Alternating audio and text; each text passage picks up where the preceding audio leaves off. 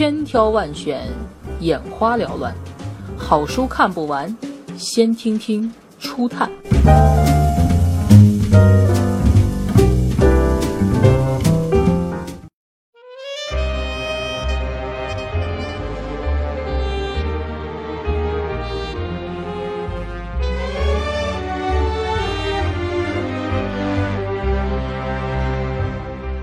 汤姆叔叔的小屋，哈利特·斯托夫人，美国废奴文学的杰出代表，被美国林肯总统戏称为用一本书发动了一场战争的小妇人。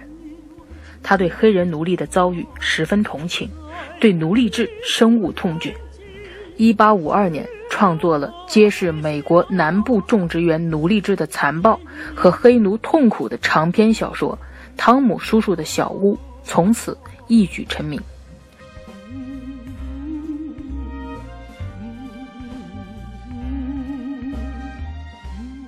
这本书出现在美国内战前十年，期间正是美国奴隶运动开展的如火如荼的时代。一八五零年，美国国会通过了妥协法案，该法案加重了黑人奴隶的悲惨命运。斯托夫人因此决心用自己的文学创作。来让人们充分意识到黑奴的悲惨处境。此书于1852年首次在《民族时代》刊物上连载，立即引发了强烈的反响，受到了人们的欢迎。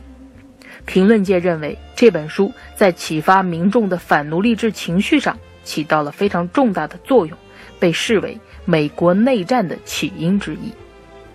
19世纪初，叶肯塔基州的谢尔比农场上。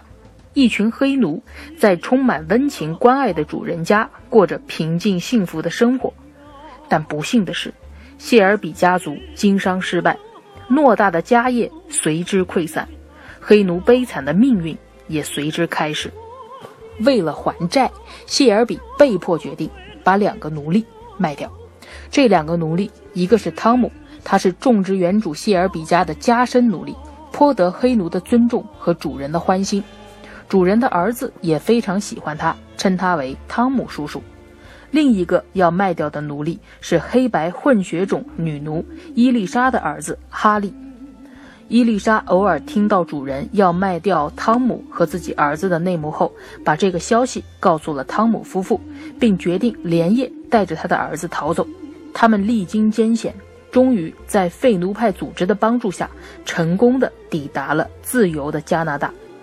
汤姆却是另一种遭遇，对主人要卖他抵债，他没有怨言，也没有出逃，甘愿听从主人的摆布，最终被卖到了新奥尔良。在一次溺水事件中，汤姆救了一个奴隶主的小女儿的命，于是孩子的父亲出于感激买下了汤姆。汤姆在新家当起了家仆，并与小女孩成了好朋友。但不久，小女孩突然病死，临死前恳求父亲解放汤姆。可是还没来得及办理完解放的法律手续，小女孩的父亲却在一天晚上被人杀死了。残酷的太太没有解放汤姆和其他黑奴，而是将他们送到了黑奴拍卖场。从此，汤姆落到了一个极端凶残的种植园主的手里，在庄园里。所有的黑奴被迫成年累月地干着沉重的工作，过着非人的生活。黑奴被当作会说话的牲口，被任意鞭打、横加私刑。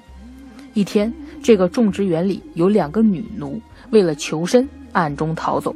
主人断定汤姆知道他们的藏身之处，把汤姆捆绑起来，严刑逼供。但是汤姆最后什么也没有说。就在他奄奄一息的时候，他过去的主人。第一次卖掉他的奴隶主谢尔比的儿子赶来赎买汤姆，但是汤姆已经无法领受过去小主人伸来的援手，遍体鳞伤的离开了人世。小谢尔比悲伤的埋葬了汤姆，他发誓要铲除这可恶的奴隶制。因此回到家乡后，小谢尔比以汤姆大叔的名义解放了家里所有的黑奴，并提醒他们。不要忘记，他们的自由归功于汤姆大叔。就像一般的19世纪小说一样，这本书所讲述的故事起源于一个家族。随后在这个家族中分出了两个部分，一部分黑奴逃往了自由的北方，另一部分黑奴则不幸的到了暴虐的南方。全书四十五章描写了向北方加拿大逃亡的伊丽莎这一部分，占了十章，而被卖到新奥尔良的汤姆叔叔这一部分占了二十七章。显然，故事的重点放在了汤姆叔叔的苦难和爱心之上，而这种不幸的结局，显然又代表了广大黑奴的悲惨命运。汤姆叔叔的小屋赢得了广大读者的热烈赞扬，也使其成为美国第一部具有鲜明的民主倾向的现实主义作品。